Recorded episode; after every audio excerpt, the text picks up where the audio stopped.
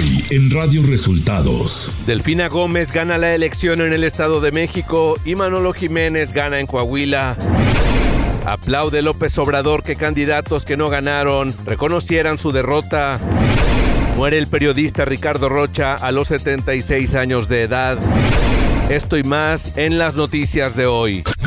Este es un resumen de noticias de Radio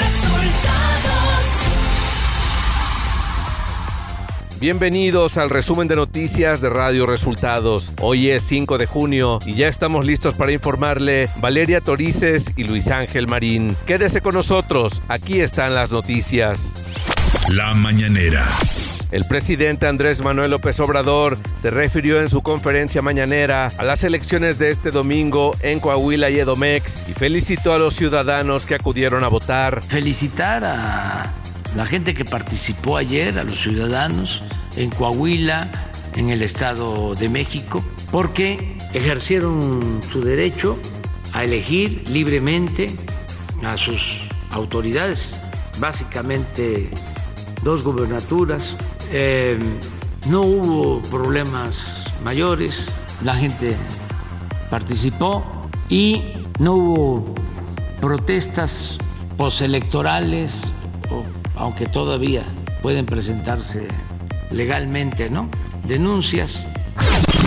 El presidente felicitó también a los candidatos ganadores, Delfina Gómez y Manolo Jiménez. Felicidades a la gente y también a quienes triunfaron, Manolo de Jiménez y la maestra Delfina. El mandatario mexicano reconoció a los candidatos que quedaron en segundo lugar por aceptar su derrota. En los dos casos, los eh, segundos lugares salieron a reconocer a quien obtuvo más votos. Lo hizo la candidata del PRI, del PAN, en el Estado de México, y lo hizo también Guadiana, candidato de Morena.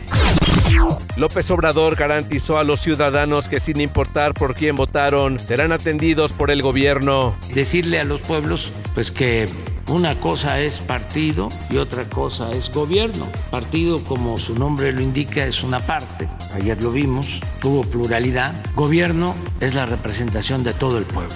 Entonces tenemos que atender a todos los ciudadanos, sean del partido que sea. Es nuestra responsabilidad. Y rumbo al 2024, Andrés Manuel López Obrador dijo que lo importante es afianzar la democracia.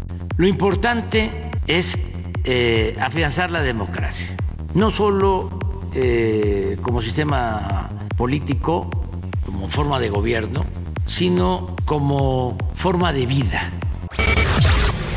Radio Resultados Nacional.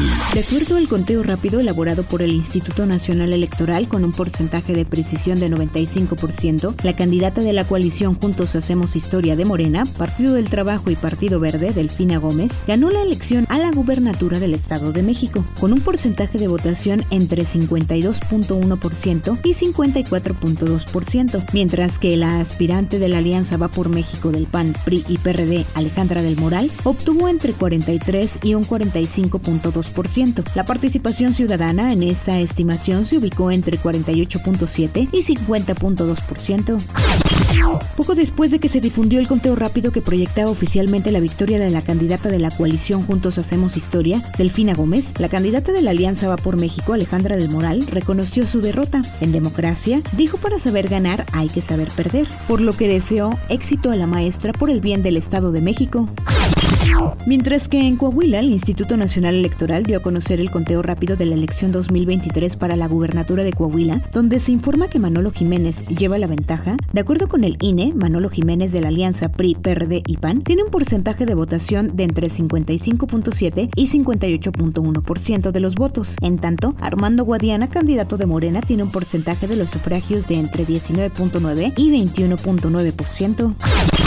Armando Guadiana, candidato de Morena al gobierno de Coahuila reconoció la noche de este domingo que el resultado de la elección no le favorece y el triunfo del priista Manolo Jiménez, abanderado de la Alianza Ciudadana por la Seguridad PRI, PAN y PRD, y responsabilizó a Ricardo Mejía por no aceptar el resultado de las encuestas de Morena y dividir el voto de la izquierda en Coahuila al postularse por el Partido del Trabajo.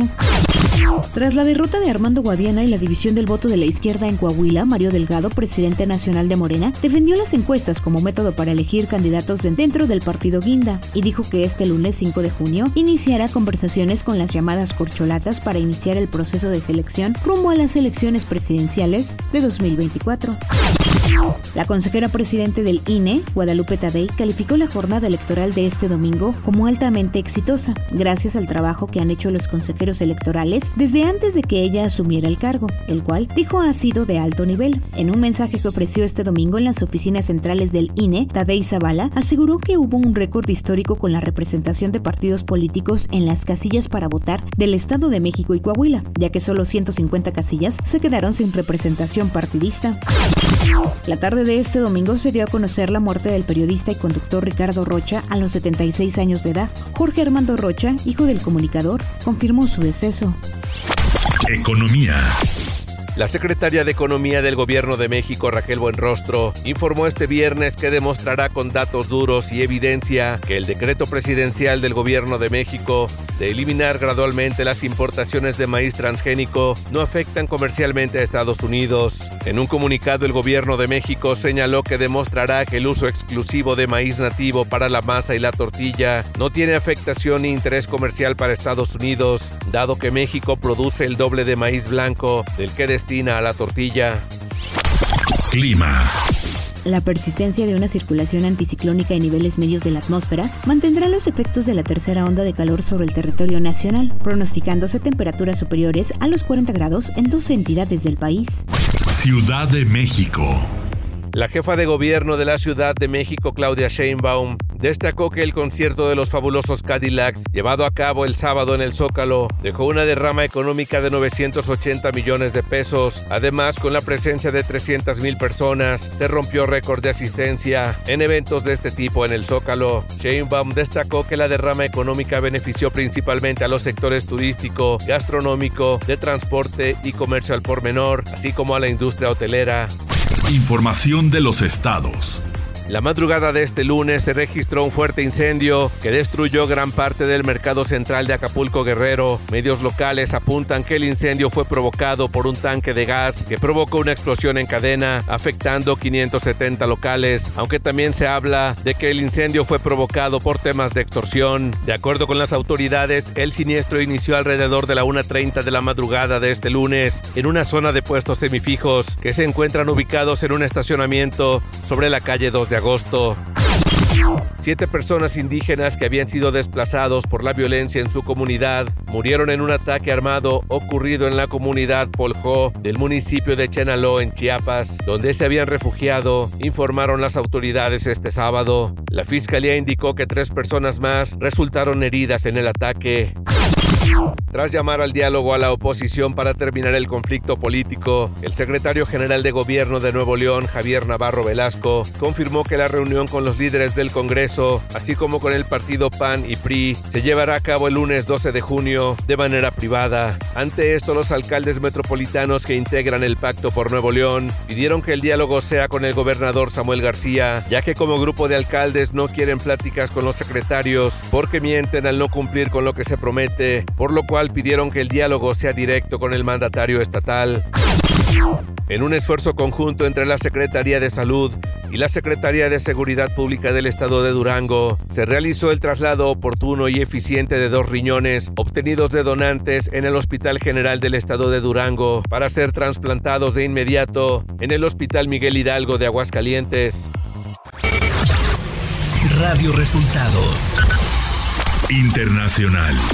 En el marco de la décima cumbre anual sobre seguridad del paciente, ciencia y tecnología, celebrada este viernes en Newport Beach, California, Marcelo Brad recibió el premio humanitario Joe Kiani por su contribución desde la Secretaría de Relaciones Exteriores del Gobierno de México al conseguir vacunas contra COVID-19 no solo para México, sino para otros países, y así salvar miles de vidas. El gobernador de Texas, Greg Abbott, firmó este viernes la ley que prohíbe el tratamiento médico para menores transgénero, convirtiendo a su estado en el mayor de Estados Unidos en imponer este tipo de restricciones. Abbott siguió los pasos del gobernador de Florida, Ron DeSantis, quien firmó un proyecto de ley similar en mayo. Texas y Florida son respectivamente el segundo y tercer estado más poblado de Estados Unidos. El expresidente de Panamá, Ricardo Martinelli, se convirtió este domingo en candidato para las elecciones presidenciales de mayo de 2024 al ganar las primarias del partido realizando metas que él mismo creó en 2021. Martinelli, de 71 años, está bajo investigación por blanqueo de capitales y la fiscalía pide 12 años de cárcel. La investigación abierta en su contra, sin embargo, no evitó que el exmandatario se presentara y ganara con holgura los comicios partidarios para postularse a un segundo mandato. Deportes. El equipo León conquistó la Liga de Campeones de CONCACAF, CONCA Champions, luego de superar tres goles a uno en el global al equipo LAFC de la MLS de Estados Unidos y en la que juega el mexicano Carlos Vela. Este triunfo le da a León automáticamente su boleto al Mundial de Clubes 2023 que se jugará en diciembre en Arabia Saudita. Y hasta aquí las noticias en el resumen de Radio Resultados. Hemos informado para ustedes Valeria Torices y Luis Ángel Marín. Que tengan un excelente inicio de semana.